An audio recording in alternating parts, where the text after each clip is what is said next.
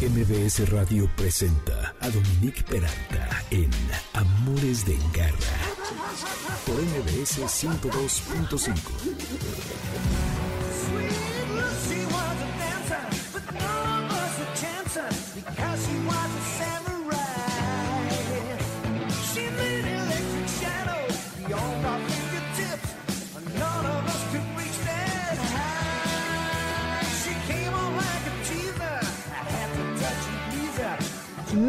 ...1981 Deep Purple y esto que se llama Knocking at Your Back Door.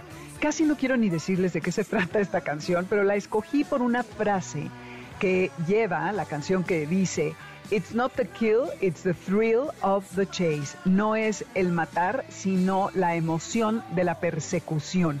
Y esto, porque siempre trato de escoger música que venga en, que tenga relación con los temas que vamos a tratar en el programa, tiene que ver porque vamos a hablar con Iván Granados acerca de los agitadores de perros. Entonces, en realidad, esta canción es acerca de sexo oral en un club de strippers. Pero bueno, me gusta esa frase y pues eh, era como un desafío para que se viera todo lo que se podía decir en una canción en aquella época. Yo soy Dominique Peralta, esto es Amores de Garra y les doy la bienvenida al único programa que es todo perro y todo gato siempre. Redes Dominique Peralta y Amores Garra en Twitter y Amores de Garra en Instagram y Facebook. Estamos en línea en mbsnoticias.com, el lunes en la aplicación y en Himalaya va a estar el podcast y estamos aquí atentísimos a todo lo que ustedes nos quieran decir. Tengo dos invitados increíbles en Amores de Garra, aquí en el 102.5 FM. Ya les dije, creo que yo soy Dominique Peralta, entonces, si no, ahí va de nuez. Y vamos a hablar acerca de, primero, los gatos más caros que hay, las razas más caras. No se pueden imaginar el nivel de costo que puede llegar a tener un animal de estos, que son espléndidos y cada uno con muy peculiares características. Ahora sí que hay de todo en la viña del Señor, como dicen. Y, esto va a ser con Ilse Fines, que es criadora de gatos, una criadora responsable, si no, no la entrevistaríamos evidentemente. Y además con Iván Granados, que es etólogo, antes obviamente veterinario, manejador de perros en diferentes disciplinas, en ring francés y en muchas otras, con premios y reconocimientos nacionales e internacionales. Y él nos va a platicar acerca de cómo se aprovecha los instintos de un animal para que él juegue, se divierta y al mismo tiempo sirva como un perro de trabajo o de compañía o de guardia. Así que no se lo pueden perder, no se despeguen de aquí, porque la verdad va a estar re bueno. Van a ver. Caché de garra. Ilse Faens es criadora de gatos que está registrada en Federaciones Felinas Internacionales. Inicia con el proyecto de crianza responsable desde el 2013 y en el 2014 participa por primera vez en una exposición felina con ejemplares de dos razas con las que inicia, que es el Maine Coon, que aquí ya hemos hablado de esta raza, y el Bengalí. Y dos años más tarde añade el ruso azul y en el 19 el británico de pelo corto y el pixie bob. Y hoy está aquí Ilse con nosotros para hablar acerca de los gatos que son, bueno, de las razas más caras en el mundo, que es algo sorprendente. Ilse, buenas, gracias por estar con nosotros. Oye, ¿por qué no empiezas por contarnos y explicarnos qué es la crianza responsable? Hola, Dominique. Gracias por invitarme a tu programa. Pues mira, el concepto de crianza responsable se basa estrictamente en la responsabilidad que tenemos al criar. Esto quiere decir que no somos juntagatos, sino que criamos mm, apegados a políticas o a mm, eh, requerimientos que nos hacen las federaciones felinas a las que pertenecemos. Una de ellas, y es muy importante, es que con una sola hembra solo podemos tener tres camadas en un espacio de 24 meses. Si repartimos el tiempo, tendríamos una camada cada ocho meses. Eso quiere decir que no estamos reproduciendo a las gatas de continuo cada vez que presenten celo. Dejamos un tiempo prudente para que las gatas se restablezcan y siempre que vayamos a cruzarlas estén en óptimas condiciones de salud. Claro, porque si tienes demasiados ah, animales, entonces puede haber ya cuestiones genéticas y, faltas en la salubridad, en fin. Si tienes muy pocos, hay poca experiencia y entonces sería más bien como un término medio, ¿no? Para tener un poco de los dos mundos. Sí, nosotros criamos los gatitos que son para venta y reservamos los mejores ejemplares para que vayan incorporándose a nuestro programa de crianza, a ser reproductores también. No debiéramos de estar criando desmesuradamente porque tenemos que pensar que somos responsables también de que todos los gatitos que nazcan deben de tener una familia. No se trata solamente de tener y tener gatitos y después qué haces con los gatitos. Con ellos. En los criaderos debemos de tener cuidado de no tener sobrepoblación porque la sobrepoblación nos trae problemas principalmente con el estrés. El sistema inmune del gato se desploma cuando hay demasiado estrés y entonces pueden empezar a, a presentar condiciones o padecimientos que no quisiéramos tener. Wow, qué interesante. No sabía, son muy, muy susceptibles estos animales, ¿no? Así es. Este, neofóbicos, ahora esto del sistema inmune, bueno, son una maravilla, pero sí, sí, son particulares. Y una sobrepoblación como criador serían cuántos animales? Bueno, depende mucho, además del espacio físico, eh, los conocimientos que tenga el criador. Yo por mi parte he tomado ya dos cursos de genética felina Estoy actualmente estudiando para ser paramédico veterinario, porque no se trata nada más de tener una hembra y un macho y dejarlos que se crucen, tener gatitos y venderlos bien caros y ya. Se trata de hacer cruzas seleccionadas, el mejor ejemplar con otro ejemplar que me ayude a, a fijar los rasgos que me gustan o a nivelar. Si, por ejemplo, un gato tiene las orejas muy grandes y el otro muy chiquitas, bueno, pues si cruzo esos voy a tener una oreja media, hablándolo en términos muy, muy generales, ¿no? El espacio en donde debemos de tener a los gatos no debe de ser menor a 6 metros cuadrados por ejemplar. Entonces, también tiene mucho que ver de qué espacios dispones. Otro aspecto importante es que no pueden estar juntos las hembras y los machos. Tampoco pueden estar juntos las hembras que están gestantes, tampoco pueden estar juntos las madres que ya tienen a sus gatitos. Cada etapa de vida o cada estado de vida del gato necesita un área en donde pueda vivir. Es muy importante decirte que los gatos, como cualquier ser vivo, tienen necesidades. Por ejemplo, de alimentación, de nutrición, de salud, de juego, esparcimiento, de descanso, etcétera. Pero los gatos no pueden satisfacer solitos sus necesidades porque están cautivos en nuestras instalaciones. Aún siendo una familia que tiene un gato como mascota, el gato está cautivo en la casa. Dependen de nosotros como facilitadores para que puedan satisfacer sus necesidades. Entonces, las instalaciones de un criadero deben de considerar no solo el espacio en cuanto a tamaño, sino que tengan, que estén cubiertos de, la, de los rayos del sol, de la lluvia, pero que tengan aire eh, limpio, que haya luz natural, que se puedan resguardar cuando hay lluvia, cuando hay muy alta o muy baja temperatura, que tengan el alimento en un modo que no se deteriore, que no les lleguen las moscas, que no tiren el plato de agua, entonces son varios aspectos a considerar en cómo tener a esos gatos. También te cuento que los gatos machos reproductores no pueden estar juntos muchas veces porque los gatos son territoriales. Entonces tendrías peleas continuas con tus gatos. Entonces, ¿cuántos gatos? Híjole, mira, yo por ejemplo tengo 26 gatos reproductores, pero tengo las instalaciones necesarias y suficientes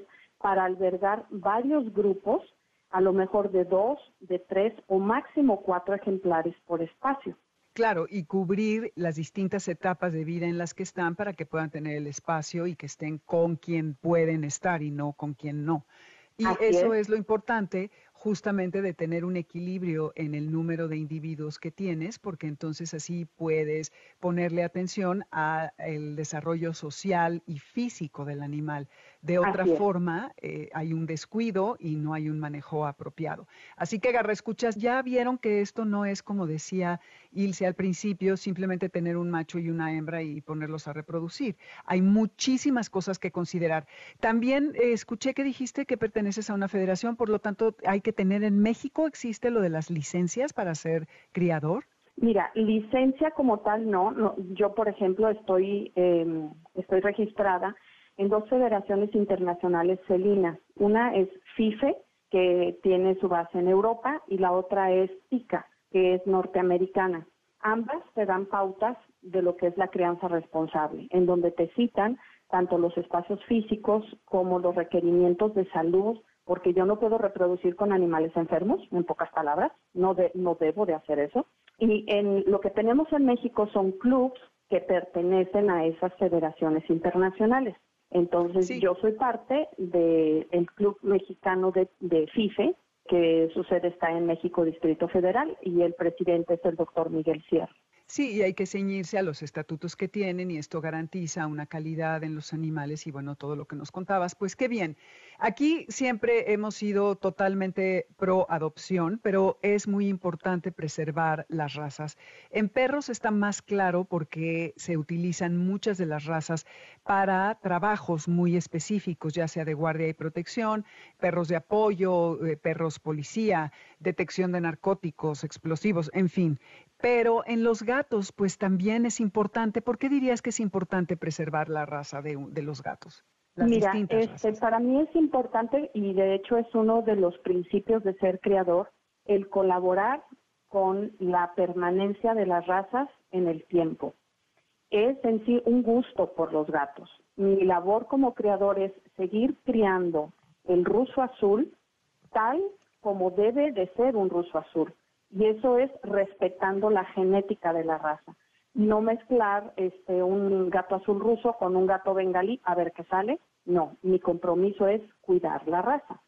También quiero decirte que hay proyectos en mi criadero para tener gatos de apoyo emocional, porque la cercanía de un gato te ayuda mucho a liberar el estrés y tú sabes que el estrés es el principal factor para tener muchos problemas eh, de salud emocionales y físicos. Entonces, para mí la importancia está en colaborar a preservar las especies en el tiempo y desarrollar eh, en algunos cachorros que vemos ciertas características que pudieran llegar a ser animales de compañía de apoyo emocional. Mi compromiso como creador es entregarle a las familias gatitos equilibrados nadie va a invertir y nadie quiere un gatito que sea tan feroz que no lo puedas ni tocar. Y tampoco un gatito demasiado tímido que nunca lo veas porque se la pasa debajo de una cama, ¿no? Entonces, la etapa de sociabilización de los gatitos que empieza a partir de la tercera semana de vida es un periodo súper importante que debemos de saber aprovechar para entregar gatitos equilibrados. Claro. Oye, entiendo que el ruso azul tiene como varias tonalidades de azul, que más bien son como grises, que tienen una personalidad increíble, que son muy cariñosos, eh, son más o menos medianos y que algo de sorprendente es que viven desde 20 y hay algunos ejemplares que han llegado a 25 años. ¿Qué más nos cuentas de ellos?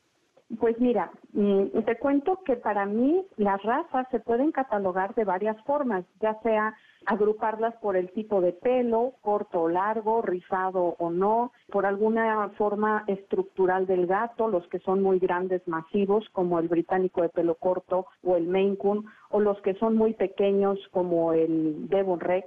Pero a mí me parece que la, la categoría o la forma de clasificar las razas más apropiada es de acuerdo a su origen. Ahí tenemos que hay razas naturales, hay razas de diseñador y hay razas por mutación natural. Las razas naturales son aquellas en donde los gatos que encontramos en su hábitat normal, natural, son tal como los vemos ahora. Y ese es el caso de la raza azul ruso. Es decir, que los primeros ejemplares que se tienen registrados desde mediados del siglo XIX son exactamente iguales que los rusos que tenemos ahora. Esto se debe a un trabajo de selección y crianza de los ejemplares que siguen teniendo esas características para no tener eh, gatos azul ruso diferentes. Es una sola raza. Entonces, el gato azul ruso es una raza natural, ¿ok? Hay una línea americana en donde tú puedes ver que la estructura de cabeza, sobre todo del azul ruso, es un poco diferente a la línea europea o escandinava. En la línea americana vas a ver unas cabezas en forma de cuña, triangulares, con las orejas abiertas a 45 grados y más afilados. Y la línea escandinava o europea son gatos más robustos, más recios, de cabezas más, más robustas, pero es la misma raza. solo que cada quien, cada país, digamos, ha tenido ciertas preferencias y ha seguido criando con lo que les ha gustado. Eso es un poco peligroso, por eso hay estándares establecidos por escrito para cada una de las razas. Y en 1911 es cuando se dicta el estándar de la raza azul ruso. En el estándar ves cómo debe de ser el color, el color de los ojos, largo de cuerpo, la estructura completa, cómo deben de tener las, las manitas redonditas, el tipo de oreja, todo bien establecido para que se siga se siga conservando esa característica que es fenotípica. Claro. Y que, bueno, hoy estamos hablando de esta raza porque es una de las razas más caras que hay. Hay muchas, pero esta es una de ellas. Son unos gatos hermosos, musculosos, que tengo entendido que además son muy buenos compañeros, aunque también pueden estar solos y entretenerse por sí mismos y que sí son activos, pero no tanto como por ejemplo el bengalí y otras razas del que ahora nos vas a platicar, porque es como más sereno y que necesita un ambiente estable. ¿Qué tipo de tutor eh, piensas que, necesita este gato? Mira, estás muy bien informada, te felicito. Eh, el azul ruso es una raza de lo más equilibrado que conozco. Tienes toda la razón en decir, no son ni muy activos ni muy pasivos no son muy parlanchines como los bengal, pero tampoco son tan calladitos como el persa, por ejemplo. Entonces, esta raza eh, son muy inteligentes y primero parecieran un poco esquivos, pero no, lo que pasa es que primero te estudian, estudian tus movimientos, tu comportamiento y luego entonces de conocerte ya se, se abren hacia ti y te serán leales toda la vida. Como es una raza muy equilibrada, armoniza muy bien con adultos mayores, por ejemplo, pero también con niños porque son muy tolerantes. Les gusta jugar y les gusta tener su espacio para ellos, ¿no? Como descansar sin el temor de que los niños lleguen a gritar o a jalarles la cola o a querer jugar con ellos. Pero el azul ruso es como una raza comodín. Perfectamente armoniza con adultos mayores, con niños, con adolescentes, porque son tan inteligentes que saben cómo comportarse de acuerdo a la dinámica familiar. Claro. Sí, eso es algo que debemos de evaluar cuando vamos a tener a un gato, ¿no? Y bueno, tengo entendido que en dólares pueden alcanzar hasta 1.700 dólares aproximadamente por ser una de la, unas de las razas más caras.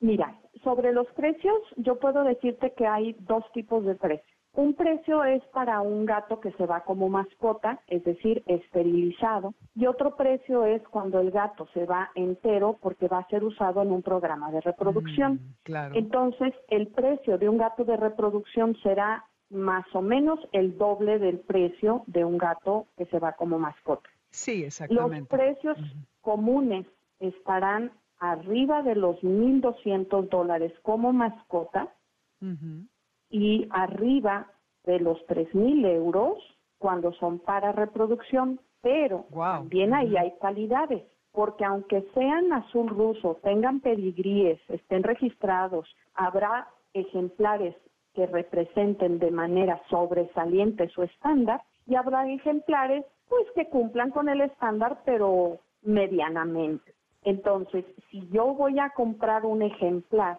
no voy a no voy a comprar solo el más caro porque es el mejor por ser caro. No, yo tengo que evaluar como creador qué le hace falta a mis gatos de esa raza.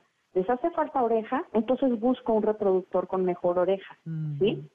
Y las líneas que están mejor trabajadas, más cuidadas, de no tener cruzas con otras razas, de ser gatos reproductores sanos, tendrán un mayor costo que aquellos que no tienen ningún estatuto que seguir, que no tienen una crianza responsable. Aquellos que están solamente reproduce, reproduce, reproduce y todo lo quieren inventar para reproducción, eso es un error.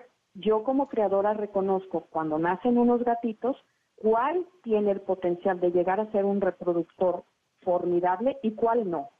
Entonces, ahí también está el precio en la calidad y en, el, en las líneas que estoy buscando, porque no, no criamos con endogamia en los gatos. No se puede cruzar madre con, con hijo, hija con padre, hermanos, primos.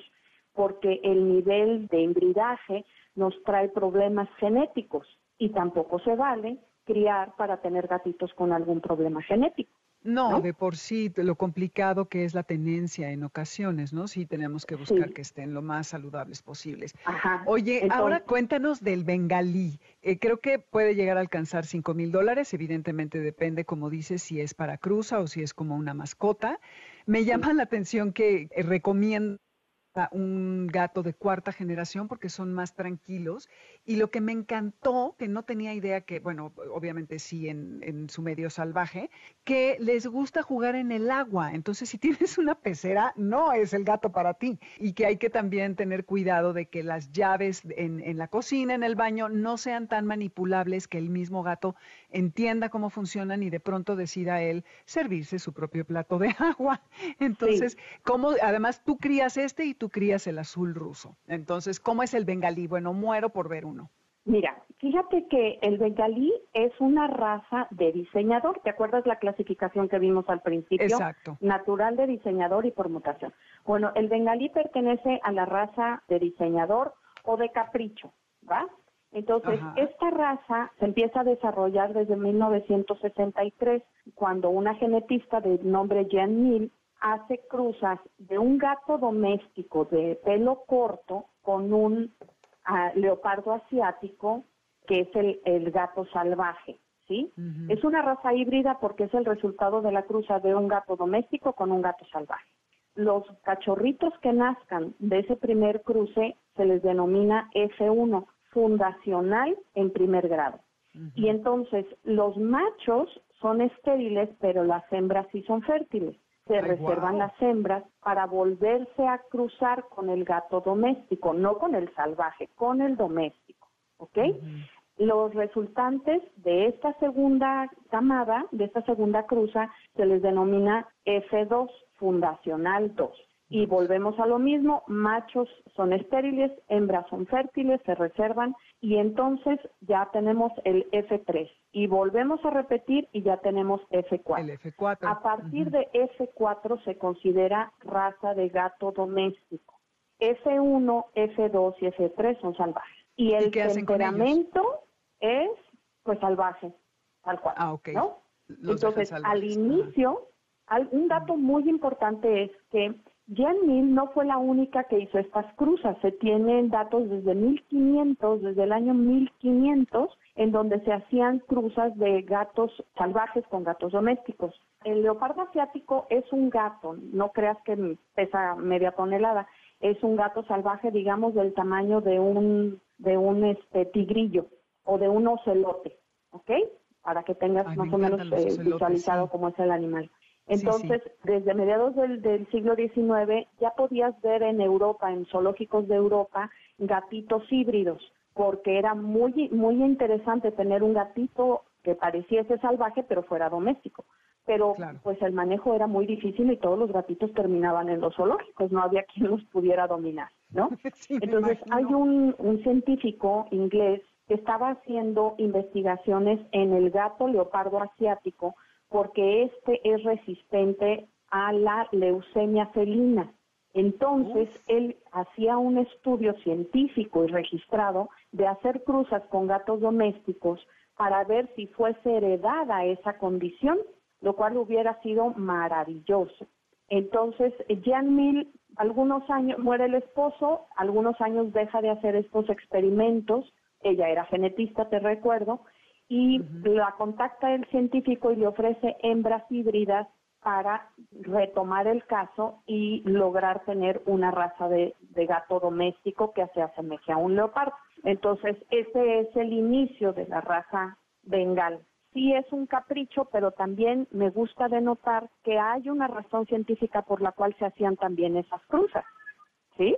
Pues sí, y qué afortunados quienes pueden tener un animal así, porque es un animal que tiene mucha confianza en sí mismo, que puede conversar gatunamente y que es también muy amigable y sobre todo súper atento. Ilse, se nos acabó el tiempo, qué lástima. Oye, pero quiero que vengas otra vez porque está increíble y que nos sigas platicando de razas. Y pues ya te, buscamos. Gracias. ¿Dónde te podemos encontrar? ¿Tus redes? ¿Dónde, dónde te pueden encontrar? El nombre de mi criadero es Oslona Wildcats y pueden encontrar la página en Facebook. También me pueden encontrar con mi nombre, Ilse Franz.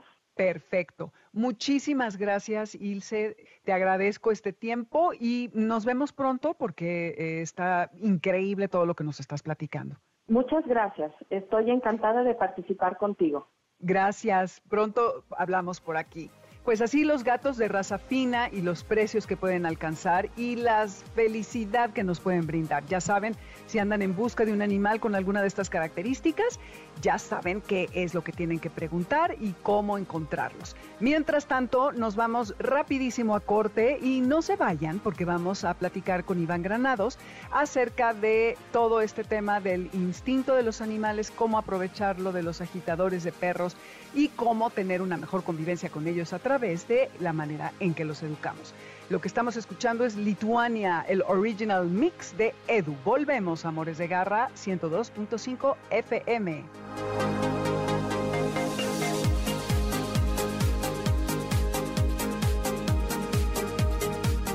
¡Hey, quieto! Quédate con nosotros. En un momento regresamos. Estás escuchando Amores de Garra en MBS 102.5.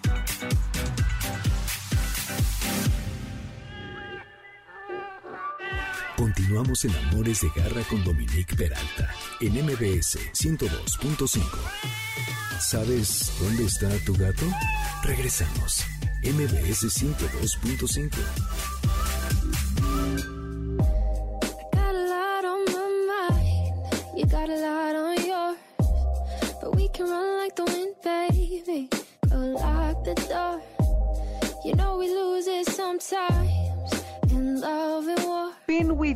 es esto de Jeremy Zucker y Emma Samet que habla acerca de cómo uno se pone en el mismo canal que el otro y entonces la comunicación se empieza a intensificar y las cosas mejoran como siempre debe ser. Y esto a propósito del tema del vínculo que tenemos con nuestras mascotas y cómo cada vez mejor debemos de entendernos con ellos y sobre todo que van a ver durante esta entrevista con Iván Granados, el leer las necesidades que tienen tanto como de día a día para poder potenciar todo su esfuerzo y todas sus características para que tengan una mejor vida y más estimulada. Soy Dominique Peralta, estos es Amores de Garra, estamos en el 102.5 FM MBS Radio, MBS contigo en casa siempre, en Spotify tenemos la lista de la música, se van a Dominique Peralta y buscan Amores de Garra y ahí está esta lista con una selección bastante diversa porque generalmente busco canciones que tengan que ver con los temas de los que estoy hablando y no siempre es exacto lo que quisiera que dijeran, pero hay o una línea o el título o el artista es el que es el dueño de una cierta raza, en fin. Dominique Peralti, Amores Garra en Twitter y Amores de Garra en Instagram y Facebook. Estamos en línea o en la aplicación mbsnoticias.com. El lunes aquí mismo y en la plataforma Himalaya van a encontrar el podcast. Educa con garra. Y ya estoy con Iván Granados, el invitado de hoy en Amores de Garra, quien, chequen nada más todo lo que ha hecho. Seleccionado en Francia, México y Estados Unidos con más de 15 años de experiencia como agitador, preparador de múltiples perros para el campeonato mexicano desde el 2004 a la fecha, también manejador de diferentes perros en ring francés, obediencia, agility y perro de protección, deporte mexicano de guardia y protección canina. Imparte seminarios de los diferentes métodos y técnicas para realizar estos trabajos, pero lo más importante es que Iván es además egresado de la Facultad de Medicina Veterinaria de la UNAM y tiene una maestría en etología, por lo que sin duda hace que su visión, su entrenamiento sea 360 y además que pueda tener un nivel muy particular para entender a, los animales, ¿no? Que no es de un simple entrenador, lo cual no estoy demeritando en lo más mínimo, pero siempre el tener los estudios completos sí nos ayuda a, tener esta visión mucho más completa. Iván, qué, qué bien que estás por aquí. es muy impresionante todo esto de tu currículum y pues lo que me gustaría es que, no sé ni por dónde empezar porque te quisiera preguntar tantas cosas. No te preocupes, muy buenas tardes, Dominique, pues por donde quieras arrancar, estamos listos. Pues mira, estuve leyendo acerca de Helmut Reiser, que es este gran, em, pues no sé si decir entrenador, que eh, cambió la manera en que se, hacían estos entrenamientos de este mm, eh, deporte, que mm, creo que sí le podemos llamar deporte, sí. Sí, claro, totalmente, sí, sí lo es. el, el, ¿Perdón? Digo, el IPO que tiene Helmut Reiser, que lo practica a la fecha, y también el IGP, que es el, ahora el deporte que le cambiaron el nombre, pero sí que es un deporte totalmente. Exactamente. Y del Der Schutzhund, o como se pronuncia. Del Schutzhund, sí, sí. Exacto. Entonces, bueno, hay como muchos ángulos. Te empezaría a, a, preguntar, porque leí que él decía que pocas personas tienen lo que se necesita para ser instructores, menos para ser entrenadores y menos aún para ser agitadores. Entonces, debes de tener tú un muy peculiar eh, talento para poder leer e interpretar lo que necesita nuestro perro. Entonces, me gustaría que nos cuentes, primero, qué es ser agitador y segundo, en qué consiste este deporte. Ok, bueno, el, el ser agitador es la persona, a nivel competencia es aquel que se dedica a juzgar o ayudar a generar un juzgamiento hacia el perro sobre su carácter, sobre su valentía, eso es lo que hace en competencia, así como final. Pero un, un, agitador en forma inicial y todo es aquel que valora a un perro que para poderlo enseñar a tener un desempeño de guardia y protección. Es como tener un feeling, por decirlo así, de identificación. Obviamente también existen pruebas en bases científicas y todo eso, que a la fecha tienen más práctica cada vez, pero también es parte de la sensibilidad para encontrar un perro que pueda llegar al alto nivel en competencia o al alto nivel en un trabajo de, de la calle, ¿no? O como un perro militar o un perro de trabajo al final. Es más o menos a grandes rasgos lo que puedes, tienes que ser como agitador o un formador de perro de, pues de este trabajo principalmente, ¿no? Claro. Esto va de la mano con lo que dice tu currículum, con lo que es el ring francés, que es también este deporte. ¿Qué, qué, qué diferencia habría entre el ring francés y el Schutzhund? ¿O es lo mismo? Son, no, no son diferentes deportes. Los dos son para categorizar la, la calidad de los perros principalmente, solo que el Schutzhund es como para un desempeño más global de, de muchas variedades y el ring francés es como una es un deporte de selección de crianza, busca perros perfectos para trabajos con velocidad, fuerza, mayor desempeño de saltos, este obediencia, fuerza al morder, o sea, hay como un poquito más de también profundidad en el en el ring francés, aunque el Schutzhund también lo tiene respecto sobre todo al pastor alemán, no más enfocado hacia eso. Pero los dos son deportes bastante complejos.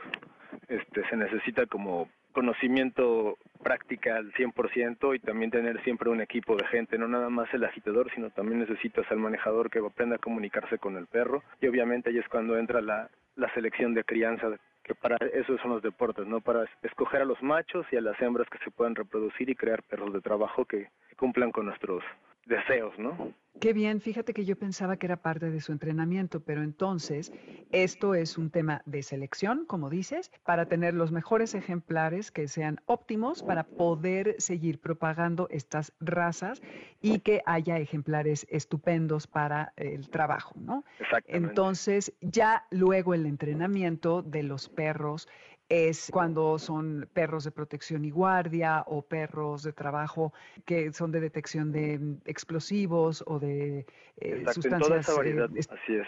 Sí, sí, Es otro entrenamiento. Así es, sí, sí, sí, exactamente. Cuando el tiempo se enfoca, por eso se le llama también un deporte, porque básicamente existe un reglamento que es el que lo estandariza. En los dos deportes, tanto en el Schutzhund como en el ring francés, hay tres categorías este, principales, una es Schutzhund 1, Schutzhund 2 y Schutzhund 3 y en el ring es ring 1 hacia el 3, ¿no? Y este obviamente cada uno va desempeñando más de este, ejercicios conforme va pasando de nivel y hay más complicación en la ejecución de los, de los ejercicios o, ataques, ¿no? En cualquiera sea el caso. Ok, entonces, qué interesante. Cualquier persona, Iván, puede aspirar a entrar con su animal a entrenamiento de ring francés o de Schutzhund. Sé que si tienes un pastor alemán, obviamente no vas a ir con un chihuahua, ¿verdad? Porque pues, no está diseñado para un animal así. Aunque todo eso es bastante interesante. Por ejemplo, en cuestión del, del deporte del Shutsun, ahora se llama IGP, le cambiaron el nombre por algunas estructuras políticas, ya tiene ahí una apertura para mayores razas. Obviamente no se juzga igual a un pastor alemán o a un pastor belga que a las otras razas, no hay un margen de tolerancia respecto a que la raza no está totalmente definida para esas cosas, ¿no? Pero se toma el esfuerzo de cada entrenador y de que también un perro de otra raza que no sea el, los pastores pueden hacerlo. Y en me encanta lo de margen de tolerancia qué fuerte. Dicen, bueno, ok, sí, te damos chance a cualquier otro perro, ¿no? Bueno, no Sí, porque era bastante seccionado, nace, nace realmente en cosas militares, ¿no? Entonces los militares tienen las cosas demasiado estructuradas, pero obviamente la apertura hace que las cosas crezcan. Entonces por eso se admiten más, más razas. Y en el ring francés no hay una apertura tal cual, pero sí hay 20 razas que se les permite hacer el deporte, porque es más enfocado. Este deporte sí es más como de selección de crianza, entonces buscas realmente que tenga un reflejo en la, en la obtención de, ejemplares, ¿no? Claro, y algunas de estas razas, ¿cuáles serían? ¿El belga malinés, el pastor alemán? El pastor alemán, este Bouvier de Flans, Border Collie, este, las cuatro variedades de pastor belga también. Son perros de pastoreo principalmente, pastor Sí, principalmente, sí. Exactamente, que son los perros de más utilidad en cuestión del ser humano, ¿no? Pero eso ayuda a que también tengamos justo lo que necesita cada persona. Sea lo que hablábamos hace rato. O sea, el deporte se enfoca en algunos ejercicios, pero de ahí puedes también sacar crías para poder desempeñar perros de detección, perros de obediencia, lazarillos, mil cosas, ¿no? Hasta un perro personal que sea de guardia y protección. Oye, y así es. entonces, ¿sobre qué se basa el entrenamiento para poder llevar a cabo las pruebas que, que te imponen el IGP, que se llama ahora el Schutzhund, y el Ring francés. Tengo entendido que evidentemente es el instinto de presa, el ir tras una presa, ¿no? Y el de defensa también. Sabemos que genéticamente hay razas que traen cierto tipo de impulsos, de, de pulsiones. Pero, ¿cómo le haces para sacar lo mejor de un animal mediante estos entrenamientos? Pues obviamente tenemos que ir a buscar el animal que tenga las características como más de un, animal entusiasta, no hablando de un cachorrito, por ejemplo, hacemos ahí de tomar tu, tu bebé para entrenar, entonces tiene que ser el perro como más intrépido, que no tenga miedo a muchas cosas, que le interesen las cosas, los sonidos, los, los movimientos y así. Y de ahí pasamos a una comunicación con el animal enseñarle qué es lo que nos gusta, su velocidad, su entusiasmo, algo que no nos gusta, entonces nos detenemos. Es un rollo de comunicación. El método que se llama es como acondicionamiento operante. Eso hace desde que el perro desata, bueno, no desatas, alimentas un poco más el, instinto de presa, algo natural que tiene un, canino, ¿no? Sí, exacto. Lo haces jugando como la pelota, es un decir, ¿no? Si ves que va por la croqueta, fomentas que va por la croqueta. Si ves que le gusta una sombra de algo, fomentas que vaya tras de él para hacer que salga su instinto más puro y de ahí eso lo, lo motivas y lo haces como una forma de que la, pase bien el perro, ¿no? Y de ahí se, ahí se empieza a generar todo el instinto de presa para poder ir hacia los deportes. Y es que el instinto de presa se puede entrenar porque es algo nato y lo puedes mejorar o lo puedes también reducir, ¿no? En algún momento. Exactamente. Ahí, por ejemplo, Helmut maneja los colores grises y rojos, ¿no? Él los toma como en colores para mayor entendimiento, es como si, si algo no te gusta, lo puedes hacer que el perro se detenga, ¿no? Entonces, en ese momento el perro, aunque no se puede decir que razone, pero trata de haber un, un entendimiento. Y, y tal cual, si quieres que el perro tenga más velocidad en algo, tal vez en un salto, haces que tenga más entusiasmo por ir por las cosas, ¿no? Fomentas cada tipo de impulso que tiene. Ok. Es muy importante el atender como la parte, la naturaleza del animal.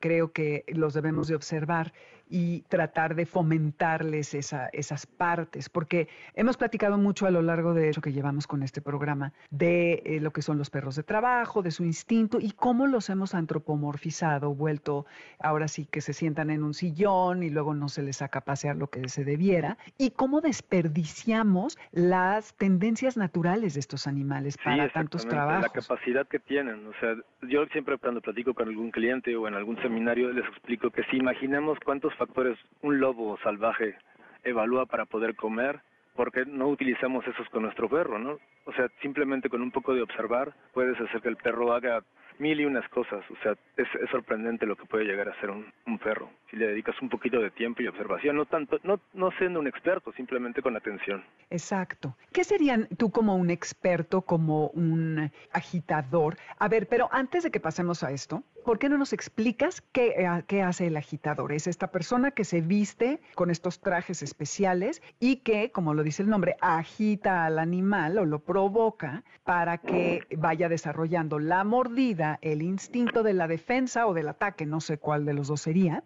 y que para ayudarlos a vencer sus miedos, a confrontarlos, a resolver conflictos, todo esto, ¿no? Me imagino. ¿Cómo es? Sí, bueno, ahí igual volvemos al punto inicial de los dos deportes. Uno se les llama figurante, más, específicamente en su en su deporte, pero los dos son agitadores. En, el IGP usan una manga y exactamente el, el programa de que tiene que aprender un agitador, un figurante en IPO es como serlo totalmente combativo con el perro para que no se intimide, pero con ciertos lineamientos de movimientos, ¿no? Es un poquito mucho más cuadrado, mucho más reglamentado. De, si por el perro que se trabajaba en ese entonces. Y el ring francés es como un poquito más complejo en la cuestión de agitación porque el figurante, en este caso se le llama agitador u hombre de ataque en el ring francés, si se pone un traje completo que igual lo tiene que traer puesto durante todos los ejercicios y en el IGP solamente es una manga, ¿no? Este, lo que hace en cualquiera de las dos pruebas es evaluar al perro, o sea, ver si el perro tiene el suficientemente coraje para aguantar la prueba, que es a lo mejor una presión como de mirada, como un, un, cuerpo que lo pueda manipular y que el perro sienta que no tiene el control del mismo. Es como un feeling que desarrollas para ver si el perro está preparado, ¿no? Que eso lo ves desde que tienes un cachorro y empiezas a formarlo, así como aprendes a, aprendes a ver, a fomentar, pues con esos mismos como pruebas o estímulos puedes probarlo agitando y ver si el perro le enseñaron todo eso, ¿no? Wow, sí. Y tú le puedes estimular este impulso de defensa como para darle una válvula de escape a toda la presión a la que está sometido cuando lo estás provocando con la manga a lo mejor o haciendo lo que haga alguna tarea, ¿no? Sí, exactamente. O sea, realmente el, el, ir a morder en los deportes no se puede llamar como si fuese algo totalmente de, de, como ataque, sino el perro tal cual se le forma como si fuera una captura. Así, eso lo mencionaste perfecto al principio, porque el perro se vuelve, tú te vuelves como en realidad su amigo. Le enseñas a que sea algo que el perro lo, disfrute cuando lo haga. Hablando de los deportes, ¿no? Obviamente en, la, formación tú puedes hacer un switch y fomentar un perro para seguridad privada o, tu guardia personal y ese tipo de cosas, ¿no? También. Oye, ¿y cómo sabes, Iván, cuando un perro está preparado para defenderte en la vida real? Porque yo creo que morder un traje y hacerlo bien no es lo suficientemente real, porque en el mundo real no controlas los elementos, ¿no? No viene alguien y viene vestido. Entonces, ¿cómo sabes que el perro tiene tiene el carácter? ¿Tienes que ir en la vida real y recibir un ataque? No, exacto, es una super pregunta y este es así de lo más como podría decirse inconcreto o algo así, porque tú nunca vas a saber si el perro va a morder en la vida real o no hasta que realmente muerda, ¿no? O sea, que muerda realmente a una persona. Eso no lo sabe, no, nadie va a contratar, bueno, por lo menos yo no, contrataría a una persona que se deje morder realmente, ¿no? Sí. Pero el trabajo de un perro de guardia personal es que sea un gran disuasor. Y hacer los recursos que ahorita se puede entrenar con prótesis, con trajes demasiado delgados para que el perro trate de sentir lo más posible como si fuera un brazo y ver si el perro lo logra hacer. Y pasando todos esos tipos de filtros, pues se considera que el perro está listo, pero como lo mencionas, no puedes saber si realmente va a morder, pero el punto de un perro de protección es que sea un disuasor, ¿no? Sí, que lo piense tres lo veces piense el ser malo que te quiere atacar, así que diga, no, pues que sea una mordida y regularmente el ser humano le tiene más miedo a un perro que a una pistola o otra cosa, ¿no? Sí, es como un miedo natural. Tienes razón, exacto. Es como si tomamos clases de karate y no porque saben, o de box, ¿no? No porque sepamos lanzar golpes y la llave fulana de tal, significa que vamos a poder ejercer la defensa personal impecable si nos en El momento, es lo mismo, en el momento que sea utilizable en la calle, ¿no? No es lo mismo al practicar el como el del deporte que hacer la cosa en real, pero tú en tu mente también estás listo, ¿no? Y preparado. Exacto. Oye, Iván, ¿y si el perro tiene miedo? ¿Qué haces? ¿Lo puedes sacar de eso o significa que ya no sirve o puede ser un momento o cómo, cómo le hacen? Cuando bueno, están entrenando? Yo creo que cualquier perro, si tiene miedo, se puede recuperar. No a un 100%, pero sí puedes llegar a que el perro tenga un, poco de seguridad. O sea, tal vez que ya no se vea como el, miedo tal cual que le había ves al principio. A lo mejor no sé si se recupera un 100%, pero sí un, para mí, en mi punto de vista, porque a lo mejor eso puede ser un tema con, de conflicto, como tal vez un 80%, ¿no? Pero sí se puede, porque es como, es, un, es una terapia realmente. Un perro con miedo nato o con miedo por un trauma, pues si hay bastante terapia y lo haces correctamente, pues hay una superación, ¿no? Pero no, no te metes tan profundamente porque pues un animal no lo conoce tan bien como a un, a un humano, ¿no? Y luego tampoco tanto, ¿eh? bueno, exactamente. En la medida de lo intermedio, sí, sí, sí. Pero sí se puede recuperar. Obviamente, este tipo de perros como temerosos se recomiendan para cosas distintas, ¿no? Porque también un animal al final es eso. Por mucho que lo, entrenes o que manejes su instinto, al final va a ser un animal y pues todas veces tienes que tener cuidado con en qué manos quedan este tipo de perros, ¿no? En general. Exacto. Y es que no todos los perros tienen las características natas para morder, para ser golpeados, para ser confrontados. No porque se les lastime, pero porque este es un entrenamiento duro, ¿no? Que, sí, las pruebas, como lo, lo, que te, platicaba de cuando preparas al perro para, para las cosas, le, marcas escenarios a su nivel. Por ejemplo, desde cachorro lo empiezas a tocar con tus manos, empiezas a hacer el ruido con las cosas que se van a utilizar después, para que el perro se habitúe y que, y que todo eso se vuelva algo mecánico y estimulante, sino no que lo lastime. Cuando, si en algunos deportes se ve el impacto que le pegan al perro en la espalda con la vara de bambú o en el IGP con el, con, ah, bueno, ya no le pegan, pero antes usaban una barra y le pegaban en la espalda tres veces, se ve impactante, pero en realidad esto en la formación es como una caricia para el perro. Eso es un estímulo en la formación. Sí, es un detonador, ¿no? Ajá, es como el todo está bien, es como el aplauso para el artista, así se ah, vuelve que es algo de gratificación. Exactamente, así es, es la recompensa, es, la, es como la, intercomunicación que tienes con el perro cuando te está mordiendo como agitador y pues hay un, en los deportes no le puedes gritar ni decir nada, entonces para que haya comunicación, esos como golpes, movimientos, etcétera, se vuelven estimulantes para él. Sí, es parte de la vinculación que desarrollas como manejador con, con el animal. Y agitador también, el agitador también tiene que generar eso tal cual. Ya, sí, Porque si no, te digo, se vuelve un amigo. En la formación el agitador es un amigo, siendo que el, el, reflejo del, del, deporte es como al revés, ¿no? Sí, es que al final todos estos entrenamientos para los animales son un juego. Ellos están jugando, como eh, vi, eh, tuve la oportunidad de estar en varias ocasiones en la unidad canina de la ahora Guardia Nacional, antes Policía Federal, y ellos están felices porque al final van tras la pelota y juegan con su manejador o se les da un premio de comida o algo así. Entonces, eh, ya sabes, estas ideas erróneas que uno tiene de que se les dan estupefacientes para que detecten la droga y que los vuelven adictos y todas estas tonterías. No, al contrario, el perro está jugando constantemente. Entonces eso está increíble poderlo hacer. Entonces, ¿cómo lo podemos pasar a nuestra vida diaria? Sobre todo si tenemos estas razas, los perros de pastoreo que, de los que hablabas. Yo creo que con todo se puede. Justo la semana pasada hablamos del Cocker Spaniel, que yo no sabía, y eso no significa nada porque no soy ninguna autoridad, que son perros eh, cobradores de aves acuáticas. Entonces, yo los veo y digo, ay, por eso tienen esa intensidad. Sí, no inventes, están increíbles. Entonces, eh, tú, ok, no, no vas a tener un perro de guardia de protección, no lo vas a meter a trabajo, pero esto que mencionabas que desde cachorro le detectas, ¿cuál sería tu 101 para la gente que tiene este tipo de perros que son muy para trabajo? ¿Qué puedes hacer para sacarles lo máximo sin volverlos profesionales? Pues principalmente es relacionarse con ellos. El, el vincular, el no sé, justo ir, ir por la pelota en la casa o el aprenderse a sentar y todo eso, con la comunicación desde cachorro, con el alimento, puedes darte cuenta y empezarlo a manipular. El alimento es algo vital que el perro aprende a respetar. Entonces, si ves que tienes un perro hiperactivo, le tienes que empezar a que esté hasta que esté en calma. Es muy sencillo. Creo que muchos, mucha gente lo hace normalmente, que se siente, ya que se siente el perro le dan de comer. Pero así como sienten, pueden, antes de que le den la comida, pueden hacer que camine un poco, que se quede callado, que ladre, que hagan muchas cosas, pero siempre y cuando tienen que tener un poco de tiempo. Pero es observar. Yo creo que cualquier persona que tiene un perro así puede hacer 15 minutos al día y tener la comunicación con su perro. Y más ahorita en este tiempo de pandemia pueden tener un poquito de tiempo de comunicación. Sí, totalmente de acuerdo contigo. Ay, qué increíble, Iván. Pues ya casi se nos terminó el tiempo. Ya nada más te quiero decir que yo quería, estaba muy emocionada de una de mis perras, la quería entrenar con el clicker y le tiene miedo al clicker. Hazme el favor. No es necesario, no te preocupes. El clicker es un simple marcador. Es como cualquier ruido. Entonces el clicker lo puedes intercambiar por una palabra. Por ejemplo, ok, Todo lo que tú aprendiste del clicker o leíste, en vez de usar el clicker, puedes decir OK y se, se vuelve tu clicker.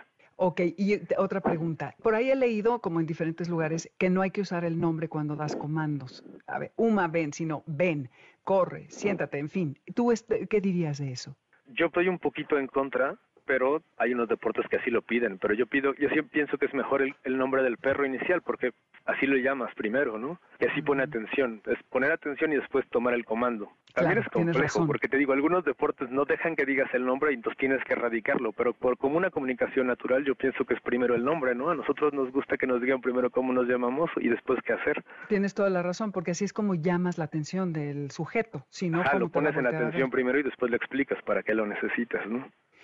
Buenísimo. Oye, Iván, este, si te quieren contactar, ¿cuáles son tus redes? ¿Tú das cursos a particulares o solamente de algunos de estos deportes? Sí, no, claro, doy cursos a particulares, pero el problema es que también viajo mucho a de fuera de México y todo eso, pero pues mis redes sociales está, soy Iván Granados en Facebook y en Instagram también, con Y, mm, y este, y pues ahí se pueden coordinar conmigo respecto a mis horarios y todo eso y también para seminarios y también para, pues, para las preparaciones de perros de competencia o de algunas este, organizaciones.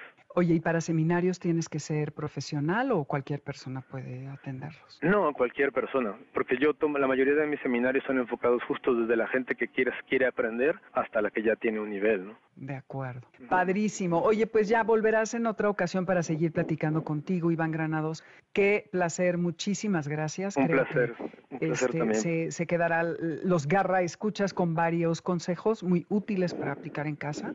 Y pues bueno, que sigas teniendo una buena pandemia y esperamos tenerte de vuelta muy pronto. Esperemos que sí. El placer fue todo mío, Dominique. Igual que tengas una pandemia más relajada. Exacto.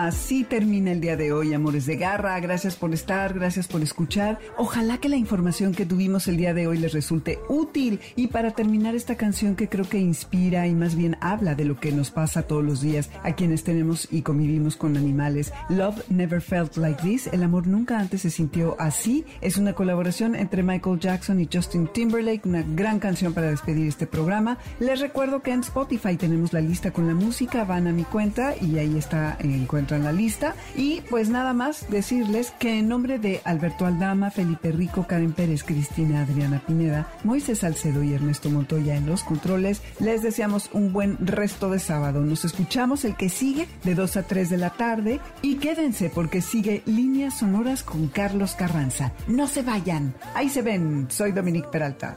Adiós.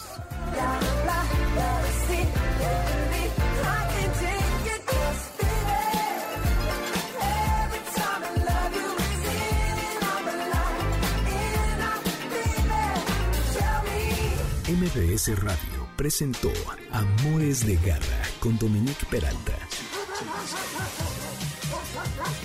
Te esperamos el siguiente sábado a las 2 de la tarde por MBS 102.5. No importa si nunca has escuchado un podcast o si eres un podcaster profesional. Únete a la comunidad Himalaya. Radio en vivo. Radio en vivo. Contenidos originales y experiencias diseñadas solo para ti. Solo para ti. Himalaya. Descarga gratis la app.